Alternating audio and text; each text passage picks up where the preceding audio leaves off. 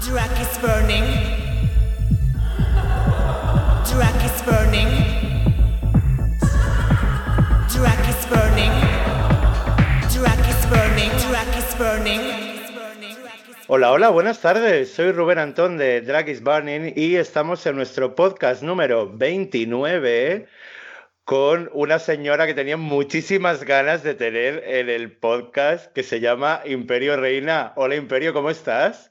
Madre mía, madre mía, qué presentación, muchas gracias. Yo también tenía muchas ganas ya de que, de que me entrevistara, de que habláramos un poquito de, nuestras cosas y, y, estoy muy contenta de estar aquí contigo, muy contenta. Realmente la, la decisión de tenerte en el podcast ha sido por, por que varios personajes que, que han participado en podcasts anteriores te han mencionado, yo ya seguía tu trabajo también desde, desde Dragis Banning y ha sido como, qué fuerte que tanto La Prohibida como Angelita la Perversa mencionen a, Imperio Reina, que, me parece una fantasía, entonces yo soy muy de conexiones y me encanta tener una conexión con otra y dije, la tenemos que tener en el podcast porque seguro que tiene algo súper guay para contar.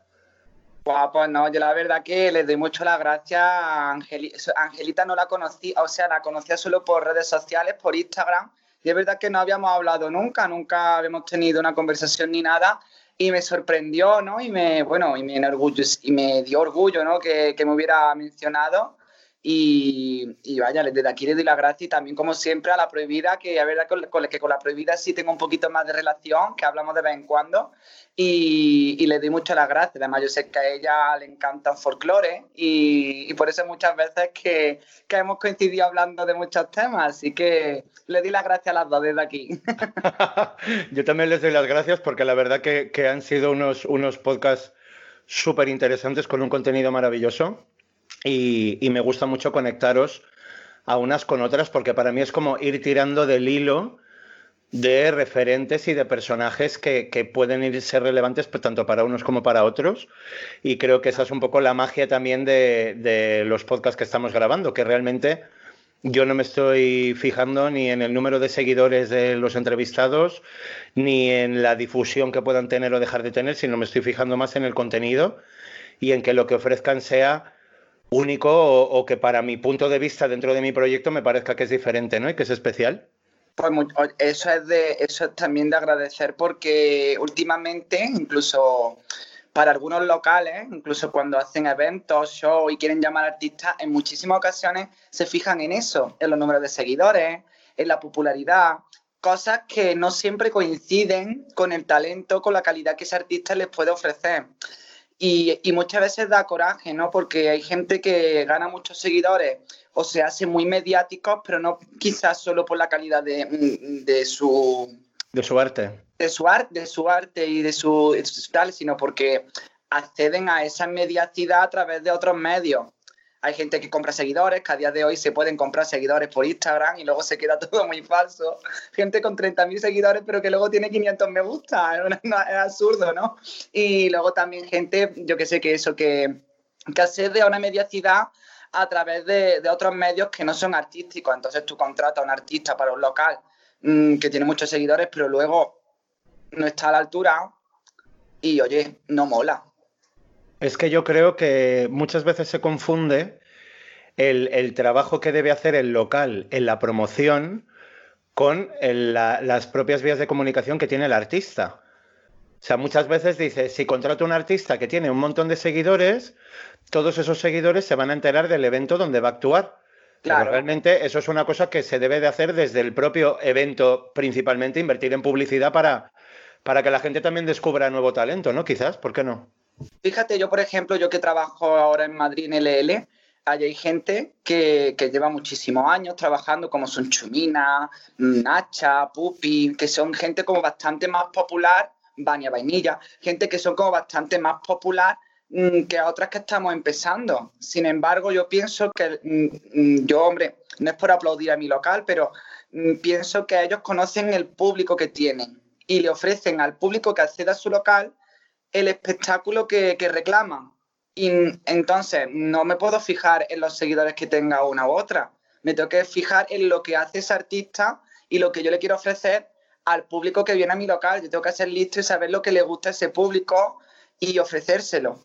Claro, es que el LL en este caso, que, que, yo lo conozco desde que tengo uso de razón y empecé a ir por Chueca, el LL lleva muchísimos años trabajando y, y es pre-internet, pre-digital.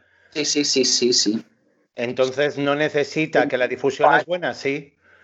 Muchísimos años. Yo ya lo recuerdo desde, desde principios de los 2000, ya era, ya era un sitio muy mítico. Entonces, directamente dices, no tiene la necesidad. Obviamente, cuantos más seguidores tienes y más audiencia tienes, mejor, porque es más interesante que, que el escaparate que tengamos sea más grande y se vea mejor.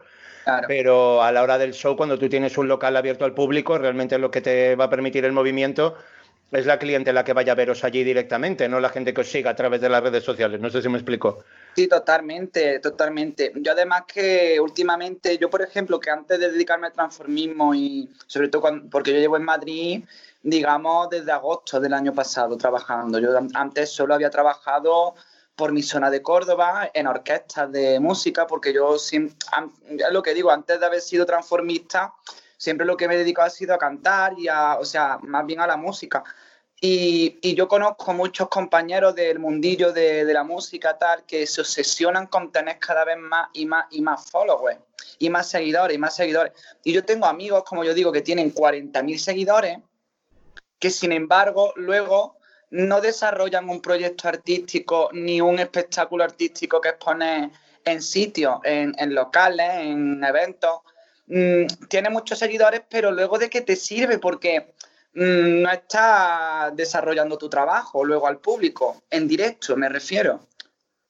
Entonces, un poco, yo no me obsesiono con eso de los seguidores ni, ni nada. O sea, me seguirá la gente que le guste, que, que, me quieran seguir y ya está. Yo seguiré trabajando y, y sobre todo me empeñaré en mejorarme yo como artista y en mejorar mi espectáculo, vaya al sitio que vaya. Estoy totalmente de acuerdo contigo porque en este momento de, de cuarentena, los seguidores tampoco te creas tú que sirven para mucho. Si no. si no podemos hacer las cosas que tenemos que hacer y no podemos trabajar realmente, ¿sabes? Al final los seguidores, si, si tienes mil seguidores y puedes vivir de tu arte y te dan de comer, ¿para qué necesitas más? Yo por lo menos lo pienso. Así a mí personalmente nunca me han servido de mucho los seguidores más que para difundir el trabajo, pero a la hora de la verdad la gente tiene que ir a los eventos y se tiene que, que mover de su casa para participar en lo que estás haciendo, ¿no? Realmente. Sí, es, es, así, totalmente, totalmente. Me gustaría hacerte una pregunta que es mi favorita, que la disfruto muchísimo porque me encanta generar esa tensión de mierda porque lo disfruto a tope. que te puedes imaginar cuál es o lo mismo, ¿no? No, porque es verdad que, y te confieso que el único, el único podcast que he visto fue el de Angelita, que tú me lo mandaste. Y, y, escúchame, me pensé en verme los demás o no, porque no sé, digo, quiero que, la, que el podcast me quiero que me pille por sorpresa. Porque con esa, o sea, yo confieso que soy un poquillo tramposa con esas cosas, que si yo sé que alguien me va a hacer una pregunta o tal, me la pienso antes para saber qué responderle. Y no quiero que me pille así, quiero que me pille de verdad en pañales. Quiero a ver lo que pasa. Pues dale, mi, mi pregunta favorita y que es la que más disfruto, que es con la que comienzan prácticamente todos los podcasts, por no decir todos, es con la siguiente pregunta. ¿Quién eres, Imperio Reina? Ay, ¿yo quién soy, madre mía? es verdad, sí que se ha preguntado. Ay, qué por Dios, ¿quién soy yo? Mira, yo soy, yo soy una persona más que, que, el único empeño que tiene en este mundillo es poder dedicarse a esto. En, en, menor o mayor escala. Yo soy una persona, mm, bueno, soy, me considero ambicioso, que quiero conseguir muchas metas en la vida, pero que soy, luego me conformo con poco. ¿Sabes? Yo siempre, si es verdad que he pensado que para, para conseguir algo tienes que apuntar un poquito más alto de ese algo que quieres conseguir, porque a veces apuntas muy cortico y no llega a ese blanco, te queda un poquito por debajo. Yo pienso que, yo qué sé, por ejemplo, si quiero conseguir mmm, eh, cantar una nota, pues siempre me tengo que empeñar un poquito más alto y así y consiguiendo cosas. Y Imperio Reina, pues, pues una mezcla de, de, de todo lo, lo, de España, del folclore de España, de la música de España. Mm, soy una, ¿cómo se dice? Esta gente que... Ay, yo que a veces no, no, no sé hablar... Ay, es que soy muy chica. Si no te sale, no te sale, ¿qué es lo que quieres decir? Ah, esta gente que, que es muy, o sea, que... Ay, pero si la palabra lo utilizo mucho, es preciosa la palabra además. Es Raquel revuelta, he de decir, ¿eh? Inspiraciones. Lo tengo que decir. Eh, ay, esta gente que escucha una melodía y... y Que lo saca de oído, es exacto, que... como que- muy autodidacta, no, ¿no? que, mm, o sea, es una artista muy, muy mel- melódica, ¿no? Muy que mm, esta persona que está todo el día, que están todo el día haciendo música con la cabeza.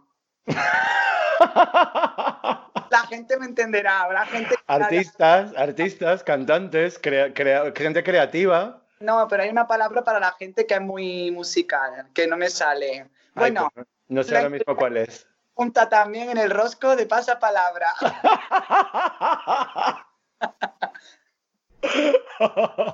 Pero Imperio Reina eso, es música y folclore de España, que es lo que a ella le gusta cantar, aunque canta un poquito de todo, ¿no? Aunque ella, mm, si, el, si el público le exige, por ejemplo, lo que pasa allí muchas veces en las noches, ¿no? Que empiezas la noche con un tipo de público y acabas con otro tipo de público totalmente distinto y tienes que estar preparada para cantar mm, tanto una copla o una rumbita o algo así más flamenco como un requetón o, o alguna canción de una artista un poquito más latina.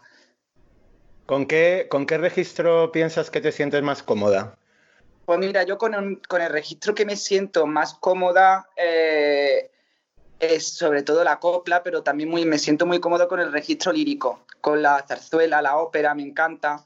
Lo que pasa es que no es un género que suela exhibir yo mucho cuando voy a locales, porque es verdad que la gente va a un local y no, no le apetece escuchar un Nessun Dorma de, de la ópera de Turandot, le apetece algo un poquito más ameno, más divertido, pero es verdad que con un registro que me siento muy cómodo es con el tema de la zarzuela, la ópera y todo esto.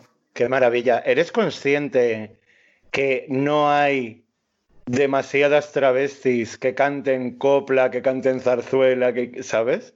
¿Eres consciente que eres única en tu especie dentro de las nuevas generaciones de- del transformismo? Bueno, única, mm, conozco gente que canta copla muy bien y que también le gusta.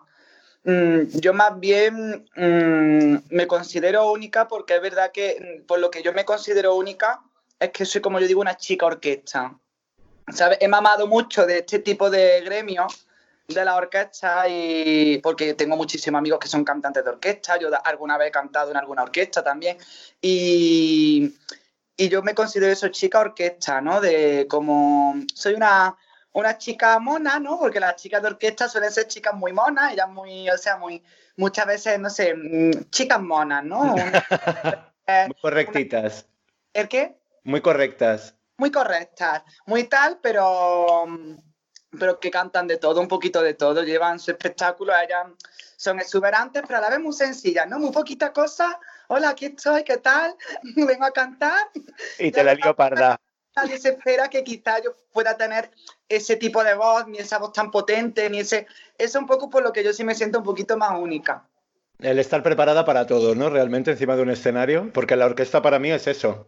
Sí, bueno, una orquesta, tú, bueno, y una orquesta no es como nosotras, que nosotros quizás podamos hacer shows de hora o hora y algo, pero una orquesta tú tienes que estar cuatro horas muchas veces cantando en una feria desde las 10 de la noche hasta las 4 de la mañana. Y Qué eso- locura. y, y sí, pero sobre todo eso, me siento única porque es verdad que hay, hay gente que no se espera quizás que, mm, que yo pueda tener esa potencia o esa, porque soy tan bien tan poquita cosa, porque la gente no me está viendo, pero yo mido un metro sesenta y tres. Qué maravilla, qué maravilla. Me gustaría preguntarte por el nombre, ¿por qué Imperio y por qué Reina? Pues mira, em, en mi nombre viene de, suena a copla y viene de la copla, ¿no? Imperio Reinati, la, la primera imagen que se te viene a la cabeza es Imperio Argentina, mm, Pastora Imperio, esta gente que fue mm, mm, las pioneras de la copla. Y para mí yo, fue, yo cogí Imperio Reina como referente de Pastora Imperio, que Pastora Imperio era como aquella maestra de coplera que, que había en aquel entonces, ¿no? Era la, artista en la que todas las copleras que iban empezando se, fijaban, se inspiraban en Pastora Imperio, mm, aprendían con ella y muchas pues recibían el seudónimo de Imperio. Mm, por ejemplo, Imperio Argentina mezcló eh, esa, fijación por, por Pastora Imperio con su origen que creo que era argentino o algo así, y por eso se llamó Imperio Argentina. Imperio de Triana también hubo, hubo muchas cantantes que se llamaban así que son un poco desconocidas. Imperio de Jerez, que fue Lola Flores, fue el primer nombre artístico de Lola Flores, Imperio de Jerez. Y, y yo pues quizás sea un poco de referencia a esas copleras de antes y, y llamarme Imperio Reina, que es mi apellido real. ¿Tu apellido real es Reina? Sí. Vamos, que ya vienes coronada de casa entonces. Ahí la corona la tengo puesta, por lo menos en el apellido. A ver si, bueno, yo no quiero, eh, no soy una persona de que yo quiera una corona. Yo creo que ser reina tiene que ser muy difícil. Sobre todo en los tiempos que corren. me cortan la cabeza en nada. No, no, además yo soy republicana. Yo no podría ser reina. Imperio reina republicana, ole, frase pues de camiseta. Imperio Reina dijo en una entrevista, soy republicana. Oye, pues sería una buena frase para un meme o para, o para un merchandising, ¿no? En plan, una camiseta Imperio Reina, entre paréntesis, republicana. Total. Me gustaría que reconectáramos con tus orígenes, con, con Córdoba, con, toda tu, tu, carrera artística. Quiero que nos cuentes cómo, cómo, surge el proyecto de, Imperio Reina, que me imagino que surgió en Córdoba, ¿no? Cuéntanoslo. Sí, todo fue a hacer un viaje astral hacia el pasado, a retomar un poco mis orígenes. Eh, Imperio Reina sí surgió en Córdoba, y fue todo pues, muy por casualidad. Yo desconocía completamente lo que era el concepto del drag. Yo sabía lo que era es una drag queen de Canarias, en, plan porque lo había visto por la tele, en los carnavales tal y poco más. Yo desconocía completamente el concepto de travesti o de transformista que tenemos ahora. Y, fue por casualidad de que yo estaba una noche de fiesta con un amigo y, y fuimos a una discoteca y el portero de esa discoteca iba a empezar a trabajar como DJ en, otro pub que se iba a abrir y en ese pub pues querían hacer espectáculos.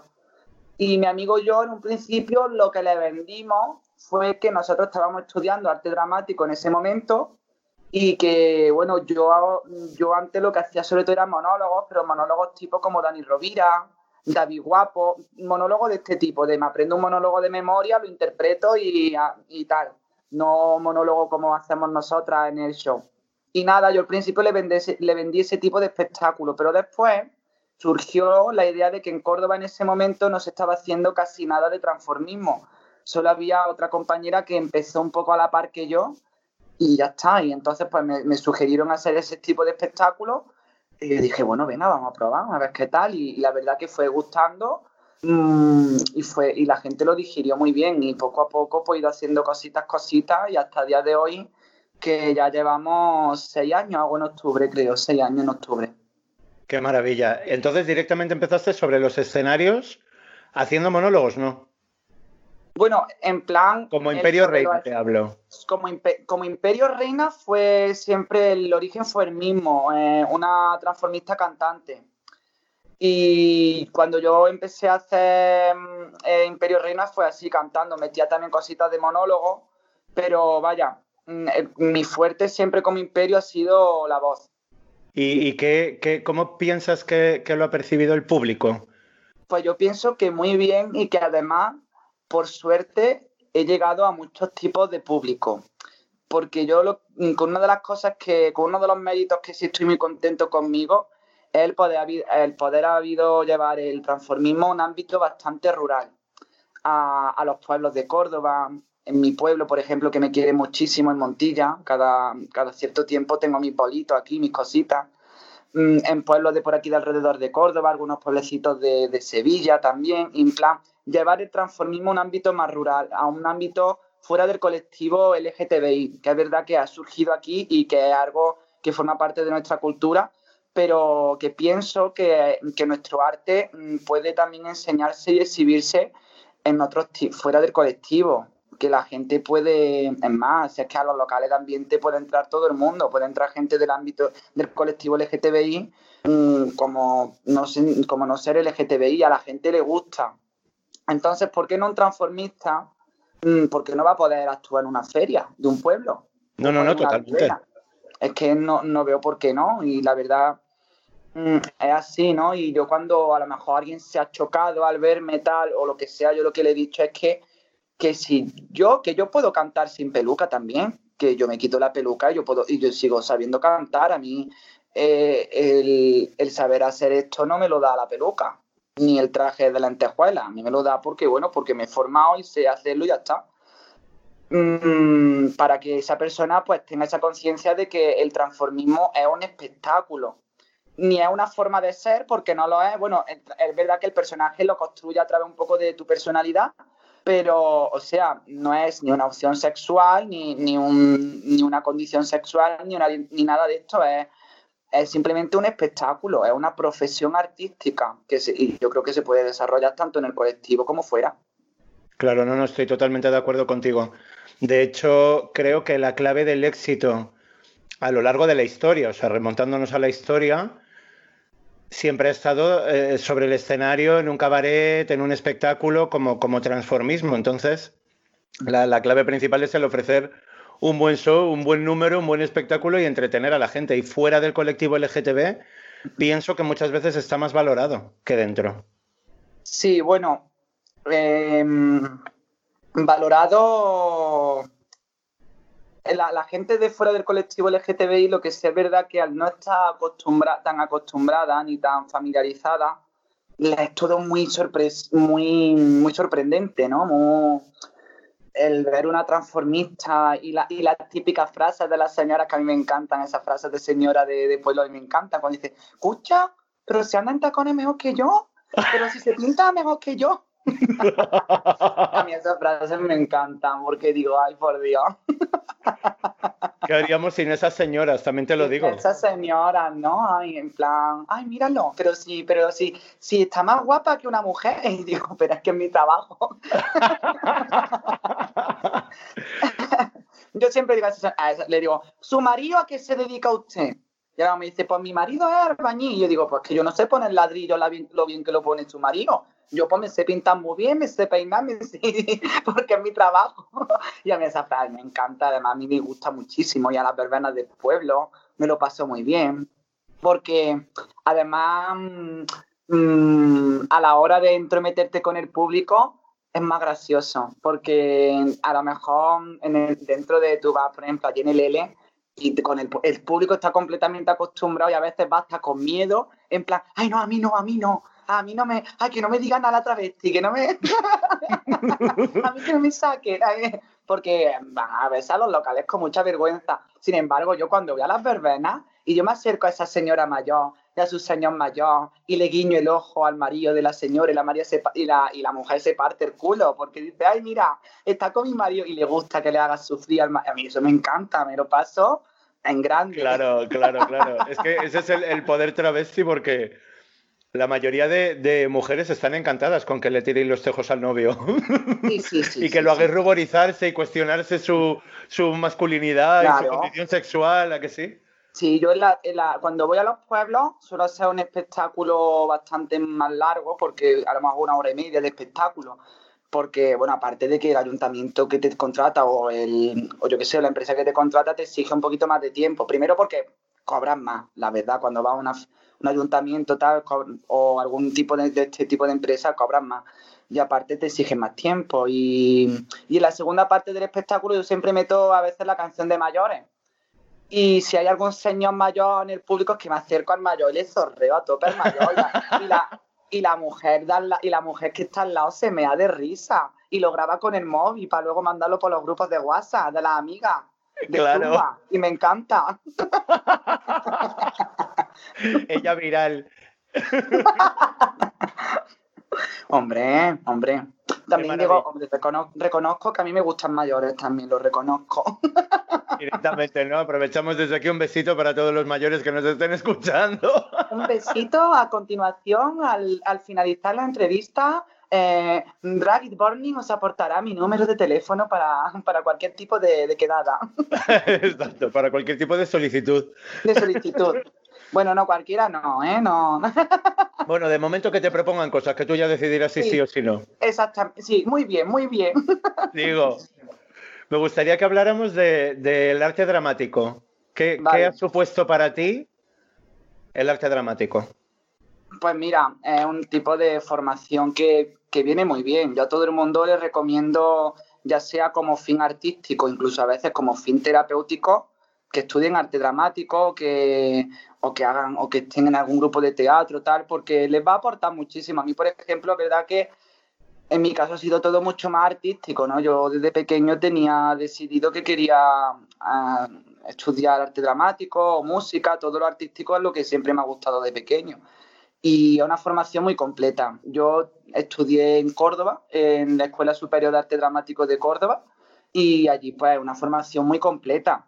Yo allí he estudiado desde técnica vocal o, o danza, danza quizá un poquito en- más, un poquito una preparación más básica, pero luego hemos estudiado esgrima, hemos estudiado acrobacia, te da una, una, una formación general muy amplia en la que tú pues, te puedes ir desarrollando por muchas ramas y luego a nivel artístico se nota un escenario. No digo que haga falta, hay gente que, que bueno, que, mm, que se prepara mejor de otras formas. A mí, sí, ha habido, a mí ha habido cosas en la carrera que no me han servido para nada y otras que me han servido para... Pero como todas las carreras, ¿sabes? Que, Claro. como quien estudia derecho y hay cosas que dicen esto no me va a servir luego para nada igual pero la verdad que ha supuesto mucho la verdad y me ha ayudado muchísimo Te da, yo creo, más seguridad, ¿no? Quizás para la hora de, de plantearte un proyecto o subirte a un escenario. Sí porque aparte eh, la carrera lo que sí te enseñan a aparte de tener mucha disciplina que para dedicarse al mundo del, arti- del artisteo y de todo esto hay que tener mucha disciplina y mucha constancia de ensayo, constancia de, de tener una responsabilidad, de querer preparar algo que esté bien. Y, y la verdad que te, te dan más que seguridad eso, disciplina y que, y que te abre la mente y te da las herramientas para que tú sepas formar un espectáculo. Cómo construirlo, como que ese espectáculo tenga una línea dramática, ¿sabes? Luego, por ejemplo, a mí para el transformismo ha habido muchas cosas de arte dramático que, que en realidad no me sirven porque nuestro espectáculo es todo, o sea, la parte interpretativa, cuando tú entre canción y canción interactúas con la gente, es todo muy improvisado. Que es verdad que en arte dramático se trabajan también herramientas de improvisación y tal, pero va todo enfocado a una línea de texto, a una línea de, de interpretación de un texto, de una obra de teatro, o, pero no para show. El show Está es- como más, más guionizado, ¿no? En ese Claro, sentido. todo el arte, tú ves una obra de teatro y muchas veces, aunque parezca que, la, que el personaje que es muy espontáneo, pero eso está muy ensayado y muy preparado. Claro. además, muchos, muchos directores de teatro que son muy estrictos con esto dirigen la obra y marcan desde el segundo 1 hasta la milésima 0,2 del final de la obra, que está todo súper bien cuadrado. Y es verdad que el, arte dramático te aporta eso, herramientas que luego tú las puedes un poco utilizando en el sentido que quieras, pero para nosotros, para el show, mm, no, no va dirigido el arte dramático, por, por, por así decirlo, ¿vale? Te da herramientas mm, y técnicas, pero no te, van a no te va a solucionar la vida de cómo hacer un show. Claro, eso que te lo tienes que buscar tú, vamos. Sí, un- yo creo que un artista que es showman y que sabe ganarse al público así, eh, eso un poquito se tiene que tener y que también practicarlo, ¿no? Yo, por ejemplo, yo me no me considero un artista, por ejemplo, una drag queen que tenga muchísimo, muchísimo micro. Me considero simpática, mm, mm, graciosa en ciertos puntos, ¿no? Pero yo, por ejemplo, no soy, como yo te digo, como mi compañera Jenny LL Vania Vainilla, que la chica es que se coge el micro y a lo mejor en, lo- en la media hora de su pase hace dos canciones y está todo el rato eh, pom, pom, pom, pom, pom, pom, y ahora voy a hacer esto, y ahora tal y cual, y con la gente, y está todo el rato de una manera así que yo me quedo impresionado. A mí, por ejemplo, van- o Puppy, Puppy Poison, yo con ella me muero, yo es con la que más me río, la verdad, yo con Puppy. Que también tiene un montón de tablas, Pupi. Pupi tiene muchas tablas, tiene una cultura maravillosa, porque sabe de todo, la verdad que sabe de todo y, y muy esporádica. Hay muchas veces que hace unos chistes que, que como yo digo, mu- muchos, mu- solo algunos frikis lo, lo- los, nos- Los entienden. Porque, porque lo entendemos, porque, claro, saca del cajón, del cajón, del cajón y de cualquier cosa, te hace el chiste que hay gente que no sabe de dónde lo ha cogido, pero yo a lo mejor me río porque sé de dónde ha salido eso. Claro. Y eso, eso es, muy, eso es muy gracioso en ella. Y, y tal, yo por ejemplo, yo soy, como he dicho, no soy un artista de, de ese tipo, tan con tanta capacidad de... De paliqueo. De, de eso. ¿Cómo, cómo- cómo has dicho? Paliqueo. De paliqueo. De palique. Una- me encanta, me encanta esa palabra. Para ser madrileño, esa palabra es muy andaluza. paliqueo De palique. de palique. Yo soy más un artista que sí que mi, mi fuerte es la canción y entre canción y canción pues me invento alguna historia y como tú dices, soy un poco al estilo como te ha dicho Raquel Revuelta, de muy despistada, de ¡ah, hola! Uy, me he perdido. Ay, ¿Dónde estoy? Es que te ha quedado muy Raquel Revuelta de decir, pero muy Raquel Revuelta, o sea, muy Paco León a través de Raquel Revuelta. Exactamente. Ya es que ah, para mí Paco León es uno de mis ídolos y uno de mis referentes en, en la, en la interpretación. A mí me encanta. Yo me acuerdo, yo de pequeñito empecé eh, gustándome todo esto mm, a través de, de él. Porque yo me acuerdo que yo en todas las, las fiestas de mi familia, yo me ponía mi peluca y me hacía un monólogo entero de, de estreno de cartelera. Y empezaba yo, el próximo jueves veremos en estreno de cartelera. Ay, no me acuerdo el título. Ay, cómo era. Ay, voy a dar una pista. Ay, empieza por E y termina por T. No digo más. Y era muy así. Y, y es verdad que Imperio un poco a veces saca recursos un poco de, de niña tontita, de ay, que, que estoy aquí, hola, hola, tal. Pero luego en verdad es un putón, es la que se ha roto toda la vajilla. Y, y luego en sala, por ejemplo, sí que soy muy, picar, muy picantona. Yo luego cuando me bajo del escenario y estoy en sala, sí que me arrima un chico y le digo no sé qué, y digo, ay, y, le digo, no sé, soy muy erótica yo con la gente.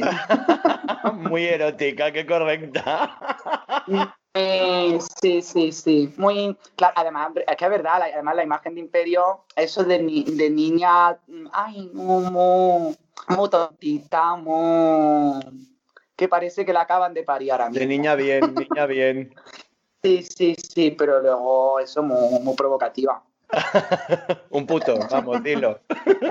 Un putón, porque es que además los putones más grandes de la historia la matan callando. Mm, Totalmente de acuerdo. Quien lo, quien lo dice a boca llena, pues bueno, pues lo ves venir, pero quien es un putón, pero es así muy como, anda, mira esta que parecía que no ha roto un plato, pero fíjate que se ha liado ya con 4 o 5, pues está pasando por la piedra medio local ya. sí. Me gustaría que habláramos de en qué momento decides el, el moverte a Madrid. Yo me moví a Madrid porque fue nada, el destino se ve que me lo tenía preparado. Lo agradezco a él. Yo creo que a día de hoy con lo, lo que más feliz me ha hecho en la vida, que fue mm, yo fui a Madrid gracias a Chomina, gracias a Chomina Power, que me vio, me descubrió en la feria de Córdoba, porque coincidimos que actuamos las dos allí en la feria. Y, y bueno, y me vio, mm, me vio como ya dice, me- mm, di- dice, te vi muy verde en ese momento, pero digo, esta tiene algo. Y me llevó para Madrid, me ofreció mm, irme allá a Madrid a, a probar, allí en una semanita. Y, y bueno, eh, luego me volvieron a llamar en julio, yo fui la primera vez en junio, después en julio volví a ir otra semana y en ese momento ya mi, mi jefe, David, me, mm, había alguna plaza vacante y me ofreció que sí me quería quedar. Y yo acepté de cabeza porque, hombre, está bien, se es un sitio donde se trabaja bien, puedes vivir de esto. Si, si eres una persona con cabeza y que, y que más o menos quieres tener tu vida relacionada a esto, si quieres puedes vivir de esto, si te ofrecen trabajar allí en plan fija. Y, y yo le dije que sí, por supuesto. Además, me dieron muchísimas facilidades. Mm, y la verdad que, vamos, creo que, que a día de hoy, si me tuviera que casar con algo, sería con el LL. porque me ha declarado la vida entera, ¿no? De, me ha dado la oportunidad de, de poder desarrollarme. Claro, y, lo, y, por supuesto me pusieron condiciones, ¿no? Porque es verdad que cuando yo empecé allí en Madrid, para el nivel de Madrid, para el tipo de público de Madrid, estaba todavía un poquito verde, porque no tenía todavía tanta desenvoltura como lo que te he dicho del paliqueo, ¿no? Claro, tenía... el desparpajo también del vacilar a la gente, porque Madrid es muy vacilón ahí. Sí, sí, sí, sí, sí. Y ese, por ejemplo, yo no lo tenía todavía, entonces hasta que yo no he captado el público y a día de hoy todavía me sigo desarrollando, a día de hoy me falta todavía mucho, pero un poco ya le, cogió, le he cogido un poco, por lo menos sé lo que le gusta al público ya, más o menos sé lo que, lo que tengo que ofrecerle. Lo haga ahora mismo mejor o peor, pero sé cómo tengo que comportarme con ese tipo de público. Y pues bueno, ahí poquito a poco vamos desarrollándonos. Es, es, una maravilla porque muchas veces yo lo he comparado, claro, yo habiéndome criado en Madrid, crecido en Madrid y considerándome madrileño, el, el contraste de cómo responde el público, por ejemplo, en Barcelona a, a, un show drag o de transformismo, cómo responde el público en Andalucía o cómo responde el público en Madrid o en otras regiones de España, me hace gracia porque el, el público madrileño siempre hemos sido muy de, de, que si la travesti se mete con nosotros, le contestamos y vamos a muerta por ella. Y le seguimos el rollo todo el rato y nos picamos mogollón de, bu, bu, bu, de cuchillos para un lado y cuchillos para otro. Eso, por ejemplo, aquí en Barcelona no es habitual. Ajá. En Barcelona a veces estás intentando que, que, reaccione el público, pero yo como público lo he visto y, y, y no, no estás metiéndote con la travesti, no estás siguiéndole el rollo, no le estás contestando, hacer una pregunta y todo el mundo se mira, ¿sabes? No es, aquí no es tan, tan, tan participativo como, como puede ser en Madrid y en Andalucía incluso. No he estado nunca en Barcelona, la verdad. En Andalucía sí son bastante participativos, la verdad, que en Andalucía la gente es muy abierta y también tenemos muy poca vergüenza. Entonces, claro. siempre, está, siempre somos así. Yo, yo, por ejemplo, lo que te decía antes, yo no me suelo meter con la gente. Yo quizá hago jueguecitos, en plan, te toco, me toca o tal, o te saco del público y te hago lo que sea. Yo no soy muy de. No soy una travesti agresiva. Ya. me encanta. En plan, soy una travesti tranquila.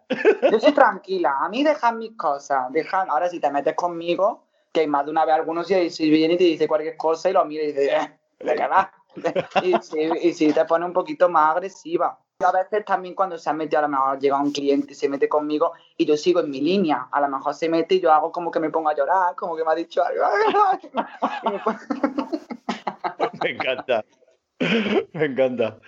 Me gustaría que, que, que me hablaras también un poco de, de la experiencia en Andalucía, en Córdoba, cuando te has movido por pueblos, has coincidido con, con artistas, me imagino, otros artistas, cantantes, más, uh -huh. más andaluces. ¿Qué, qué, ¿Qué, has percibido por parte de ellos? Porque yo creo que, que Andalucía siempre ha sido como muy respetuoso con, con, el drag y con el transformismo, como, como de raíz, muy de base, sí. porque casi todas las folclóricas y todo han sido como las más imitadas por, por toda sí. España. Sí, Entonces, ¿Cómo, ¿Cómo, crees que reacciona el resto del artisteo cuando se encuentra a, a un personaje como Imperio Reina, que, que, canta de puta madre, que encima te, te puede llenar el escenario y, y, que se ve cara a cara, ¿no? Con eso, ¿cómo, cómo has sentido tú el, eh, la conexión con ellos? Sí, sí, te he entendido un poco de todo. Ha habido un poco de todo. Mm, por suerte y por desgracia, ¿no? Yo, yo la verdad es que a, la, las malas experiencias también le doy las gracias porque me enseñan mucho y tal. Y, y ha habido un poco de todo. Había veces que te he encontrado con artistas que es como yo digo, que dicen la palabra artista a boca llena y que ellos son unos artistas y que para ellos no eres nadie. ¿Por qué? Por el hecho de que saben y se aprovechan de que como tu situación en la sociedad está menos valorada, van a por ti. Y, y, y, quieren hacértelo pasar mal. Y en ese momento yo creo que es cuando un artista, si es artista de verdad, se tiene que venir arriba. Y se empodera viva. Y se empodera viva y decir que sí, te, te va a cagar. claro, vas a escuchar los aplausos del público desde tu puto camerino, guapa. Exactamente. Y sale al escenario con más ganas. A mí me ha pasado, y digo, y salgo al escenario con más ganas, de ganas de comérmelo todo. Y, y- y me da igual mm, si ese día en la actuación me tengo que quedar afónica, voy a cantar a tope para que la gente me sienta y tal. Y hay, hay- hay mucha experiencia. Luego me he encontrado con gente maravillosa y con compañeros. Yo es que mm, aplaudo tanto y, ya lo he nombrado tantas veces en la entrevista a la gente de orquesta que es que para mí, no sé, a mí, y además eh, en esta situación en la que estamos, lo están pasando muy mal, muy mal, muy mal, porque es que este año no es que puedan cobrar un ERTE, no es que puedan, están los pobres fatal. Y, yo, por ejemplo, cuando he ido a lo mejor a una feria tal y me he encontrado, y me encontré una orquesta, yo es que me lo paso pipa con ellas, porque es que me encanta. Me- Claro. y, y eso a ellos sí se lo ahí, ahí sí he pasado muy buena, muy buena experiencia. Y luego también artistas maravillosos, ¿eh? Artistas, artistas maravillosos. Por ejemplo, una artista maravillosa que, que me parece una- un encanto, por ejemplo, es Merche. Merche, fantasía. Merche. Y además que la tía, no veas cómo canta en directo, que, que es como se ve cuando canta uno, no canta, la tía es perfecta. Pastora Soler, otra grandísima, grandísima artista que, que me presentaron una vez y fue increíble, increíble. Como, vaya todo. Pastora Soler también es una de mis referentes actuales. Y un poco de todo, muchos tipos de experiencias. Muchas veces también me ha pasado que han querido meter a, a Imperio en un, en, un, en un determinado show que yo desde el principio, antes de que me probaran y te digo, no va a funcionar. No va a funcionar. Pero a lo mejor he probado y digo, por aquí, por aquí, sí, pero yo sabía que no iba a funcionar porque...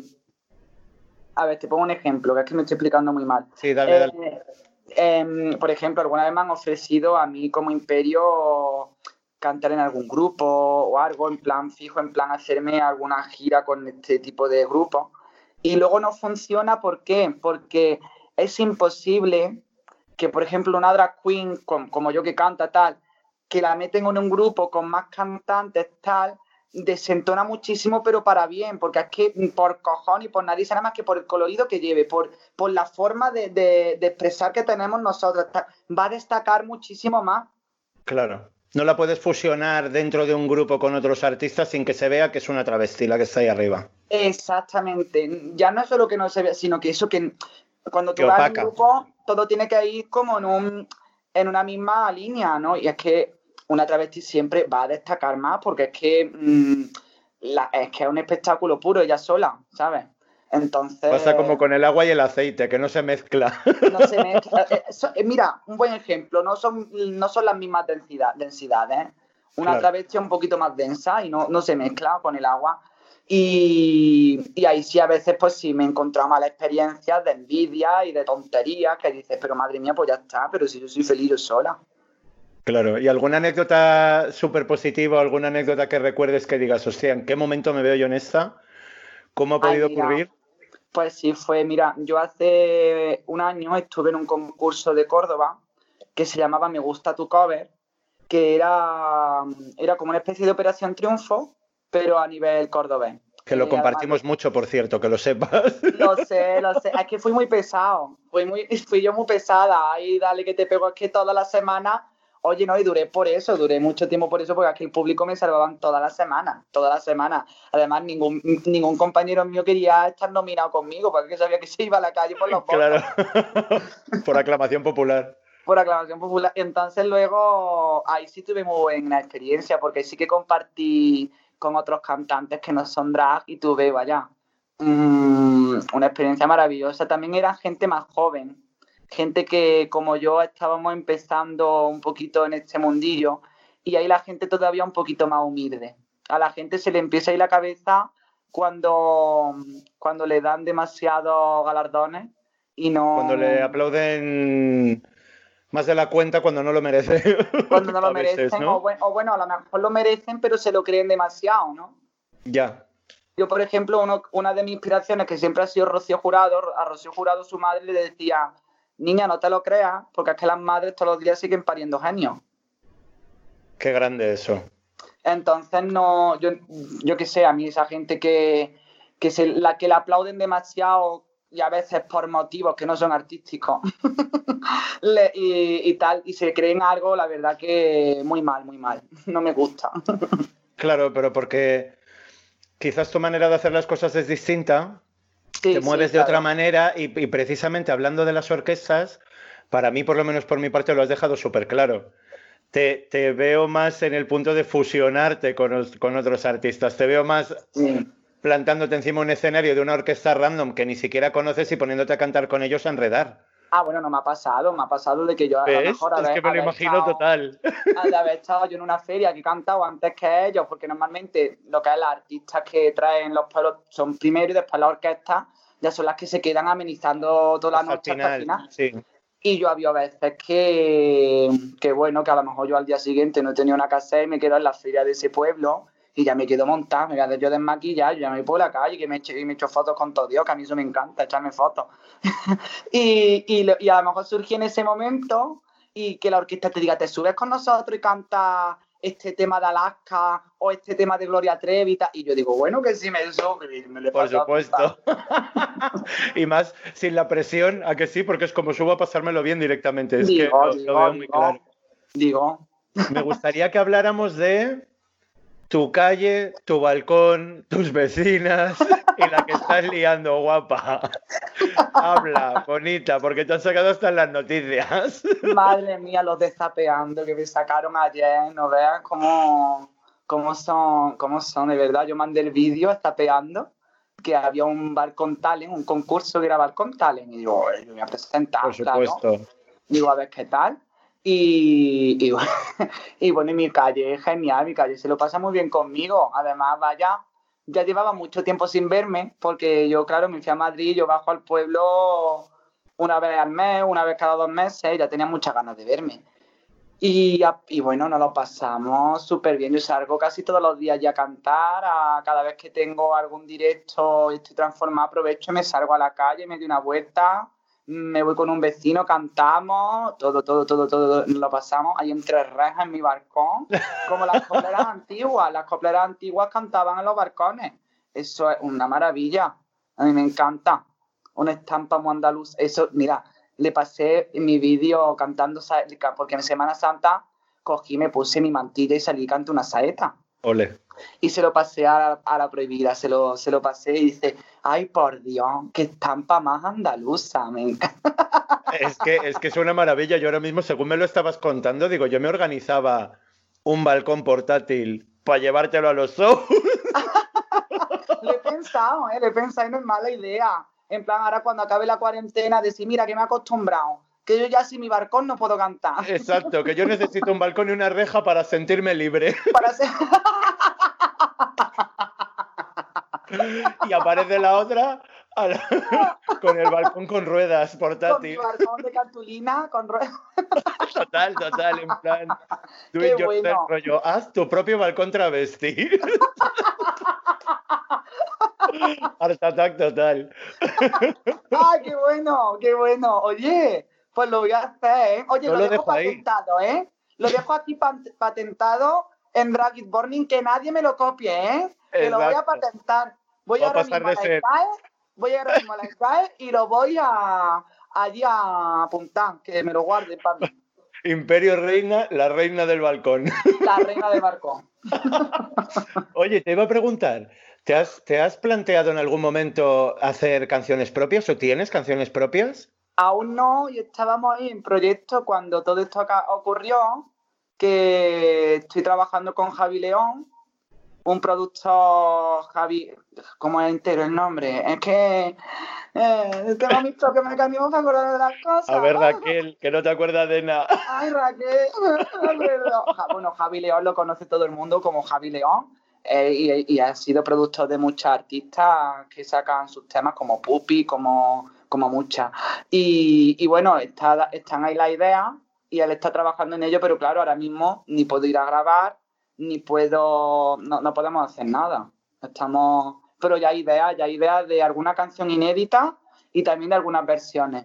Me encanta. Yo desde aquí te pido que hagas cinta de cassette. Ahí lo dejo. Ay, Para llevarla, gracioso. para venderla en la gasolinera, nena. Yo te lo, te lo tiro desde aquí así, así. Como Camila, qué gracioso, me encanta. Por supuesto, y como la Esmeralda de Sevilla que nos hablaba Angelita también. Es verdad, es verdad, es verdad, es verdad. Es que eso, hombre, eso es muy.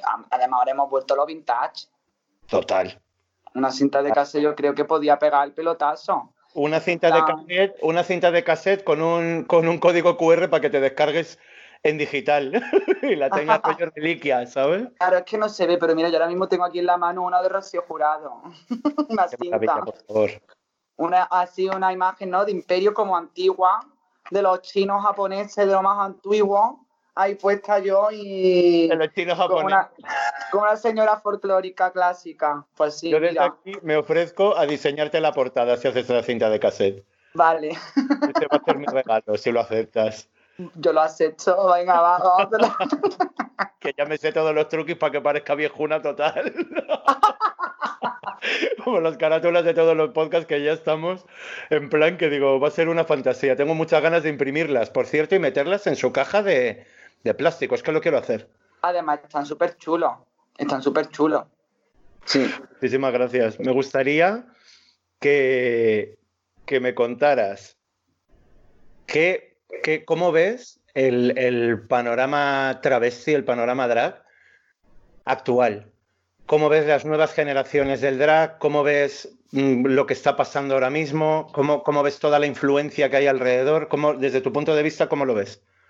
Pues mira, en esto sí es verdad que coincido con lo que dijo Angelita y con lo que han dicho ya muchas de mis compañeras. Pienso que no está mal que la gente tenga influencia, por ejemplo, como ahora de RuPaul, de, de todo este tipo de, de talent, de talent show que están saliendo de drag.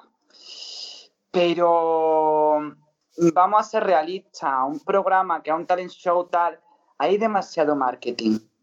Hay demasiada historia y demasiada, o sea, mm, no es que yo tenga una gran experiencia televisiva, pero lo poco que yo tengo, mm, que yo eh, conozco de la televisión y tal, mm, no es por desanimaros, chicos, pero la mayoría o el 60% es mentira.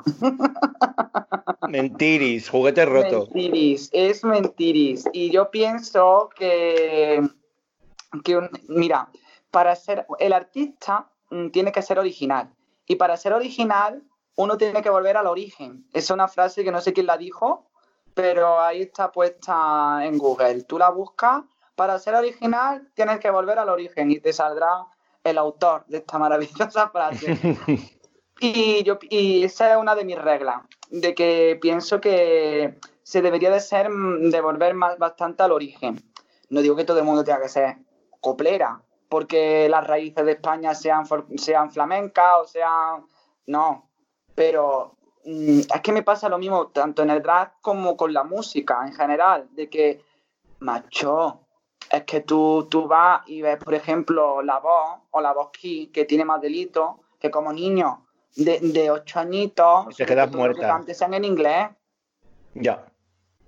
que tienen unas voces estupendas, maravillosas, que eso es indiscutible y que esa música también es preciosa, que, que no, lo no lo discuto. Yo me gusta mucho artistas ingleses y británicos, Whitney Houston me encanta, eh, Alicia Keys me encanta, Anastasia, pero yo qué sé, pienso que, que lo nuestro hay que potenciarlo y hay que, mm, y, hay que inspirarse más, en lo nuestro.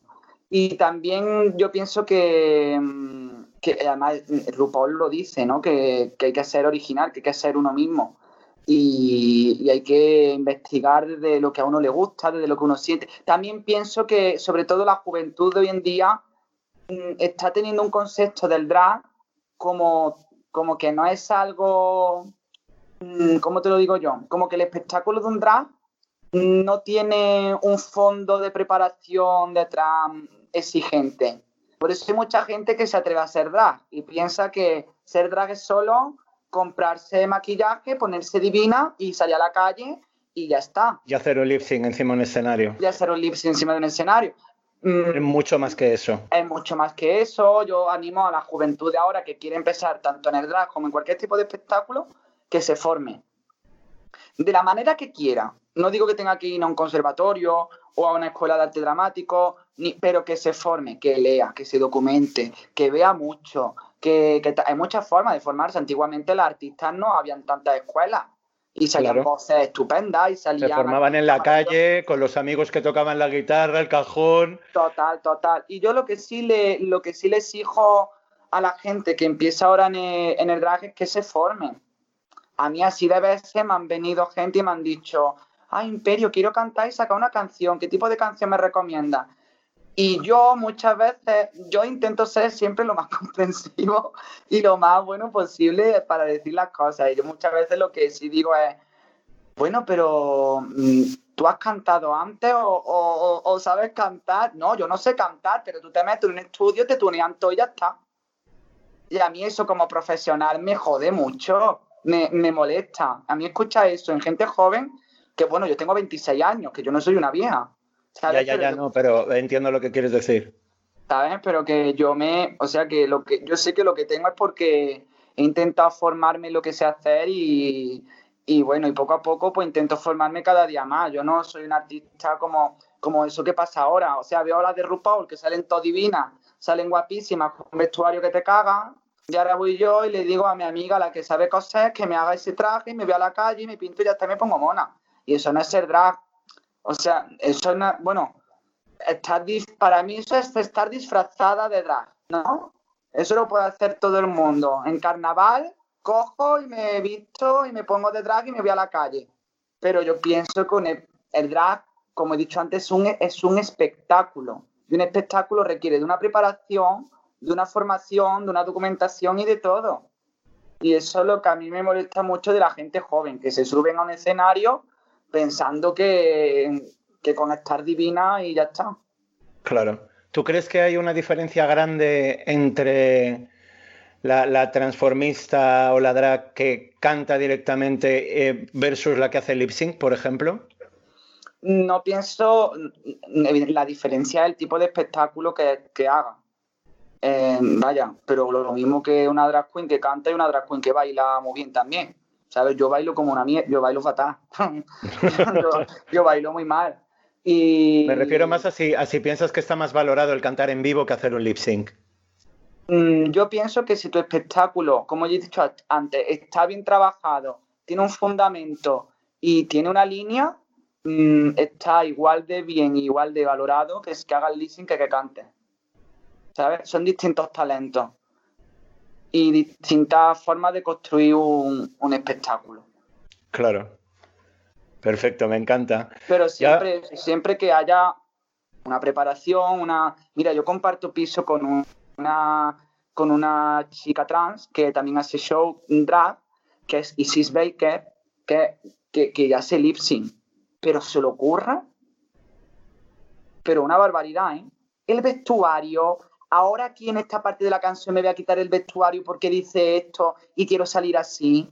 Ahora voy a hacer un, un pase de lip sync, yo qué sé, que te explico, la artista es latina y lleva debajo mm, cinco pelucas y ahora me quito esta para... Y ahora, o sea, hace lip sync, pero ahí hay... Pero te monta un show que te cagas, claro. un trabajo de show y una producción de tu espectáculo impresionante. Así que a mí me da igual que tú hagas lip sync o que no. O bueno, por ejemplo, mi compañera, por ejemplo, que ya le he mencionado antes, Vania Vainilla, ella hace lip sync en sus canciones. Pero a ver quién tiene cojones.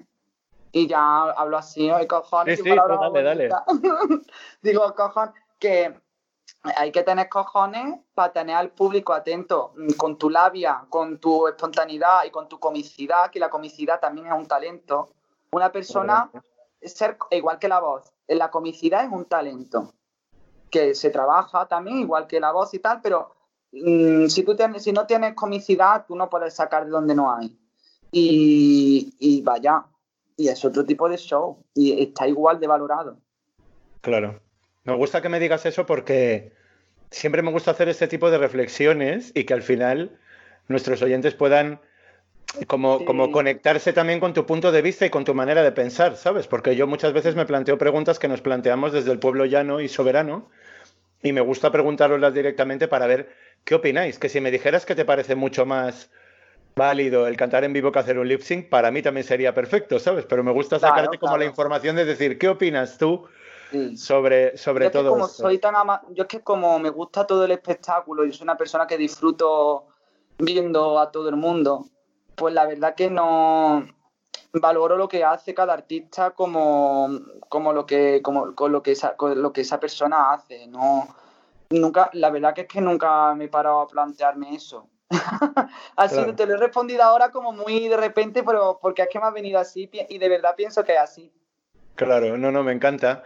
Para terminar, te voy a pedir una cosa que me ha pedido Angelita la perversa. Y es que, que nos cantes algo. Hombre, eso, darlo por hecho, darlo por hecho. Voy a beber un poquito de algo. Espérate, que lo único que tengo aquí cerca es un bote de acetona, ¿vale? enchúfate bien, no voy, a, no voy a beber acetona. Así que voy a, voy a ir a por agua y ahora vengo. Dale, dale.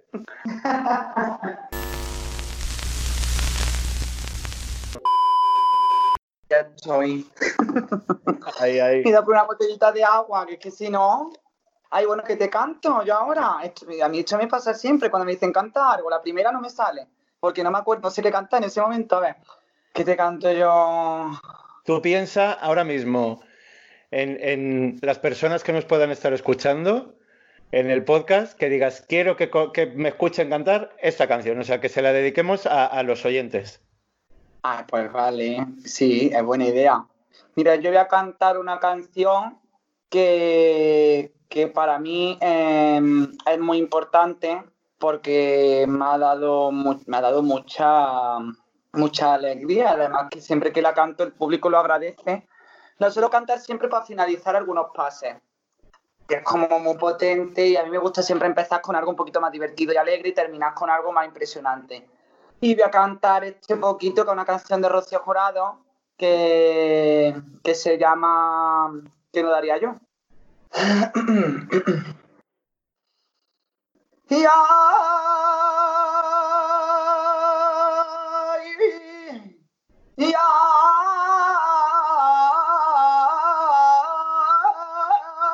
que no daría yo por empezar de nuevo a pasear, a pasear la arena de una playa blanca, que no daría yo por escuchar de nuevo esta niña que llega tarde a casa y escuchar ese grito de mi madre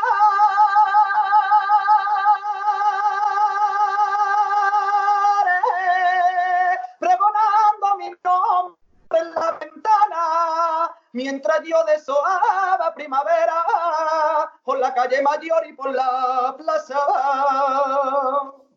Ay,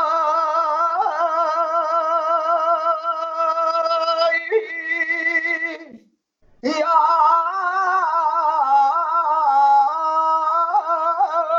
que no daría yo por empezar de nuevo para contar,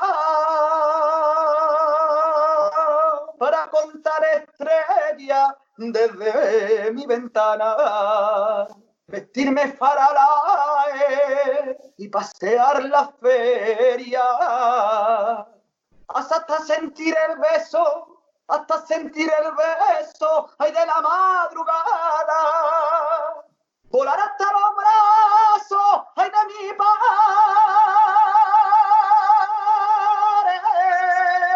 y recibir el brillo en su mirada, para luego alejarme lentamente, a un tablao a bailar por sevillana, que no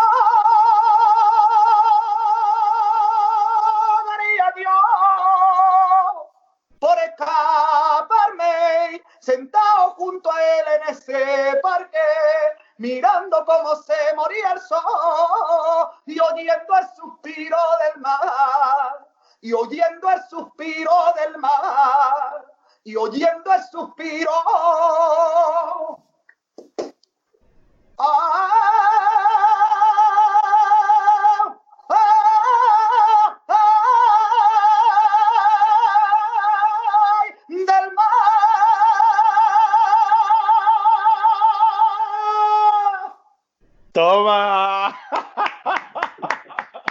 Los pelos de punta, maricón.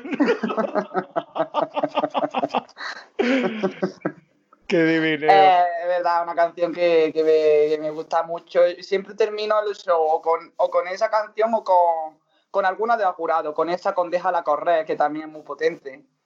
O eso lo, y luego sí, cuando pasa ya el, en los segundos pases, ya que la gente está más animada y público, sobre todo más internacional tal, o canto algo en inglés así muy potente. Me gusta mucho Conchita Bort. Eh, ese tipo estoy con el inglés que me estoy peleando porque hay veces que me peleo con el español, imagínate con el inglés. Con el inglés. Con el, el inglés. Es que hay que ver, hay que ver, hay que ver. Lo que pasa es que siempre pues intenta ofrecerle a la gente un poquito de, de todo, de, de, lo que le guste y tal. Qué maravilla. Muchísimas gracias, Imperio Reina, por regalarnos tu pedazo de voz Madre mía, no, hay que contarnos todo lo que nos has contado, que me parece que es una maravilla y, y para mí es un súper honor el, el, poder grabar todo esto y, y, que quede ahí para quien lo quiera escuchar y quien lo quiera conocer. Así que muchísimas gracias. Gracias a ti, de verdad, que me lo he pasado, me lo he pasado súper bien y se me ha hecho cortísimo, de verdad. Hemos estado un ratazo, pero es que se me ha hecho súper corto, de verdad. Esto, es, es, me ha encantado, de verdad, estar con contigo y que espero que, bueno, que a la gente os guste mucho, os haya gustado mucho la entrevista. Y nada, y aquí estoy para todos ustedes. Hago un poquito de merchandising, tengo todo tipo de, de redes. Tengo Instagram, bueno, no, Twitter no, porque me recorta mucho mi libertad de expresión, muy pocos caracteres. Yo necesito claro. mucho, no, no, no, no me gusta Twitter porque me recorta la libertad. Pero tengo Instagram, Imperio Reina, en, Facebook también me podéis encontrar con mi Imperio y ya está. Y que espero que os haya gustado mucho y que muchas gracias de verdad. Perfecto, desde aquí nada, decirte que, que, vamos a seguir muy de cerca tus pasos, que esperamos que si grabas algo poder escucharlo y, y poder difundirlo también desde nuestro pequeño mundo de, de Dragis Burning y, y te deseo toda la suerte del mundo. Yo lo sé, yo lo sé. Además que hay una labor muy bonita con todas, de que es verdad que siempre estáis ahí difundiendo muchas cosas de las que hacemos. Y, y, vaya, nuevamente gracias y que, y que, oye, que a ver si cuando termine todo esto tengo yo pendiente un viaje a Barcelona. Tengo ganas más que invitada estás a Barcelona, más que invitadísima. Así que, pues nada, te el teléfono. Estupendo. Y ya para todos nuestros oyentes, muchísimas gracias por estar ahí. Muchísimas gracias por seguir con nosotros, que, que ya llevamos 29 podcasts, que son más de 30 horas de, contenido y de, hablar y hablar y hablar, que es una maravilla. Y, nada, espero que nos escuchemos muy pronto y, que pase esta cuarentena muy rápido para que nos podamos ver ya por las calles y por las plazas y por los parques y, de cañitas. Así que un besito muy grande para todos y que tengáis muy buena tarde. Hasta luego.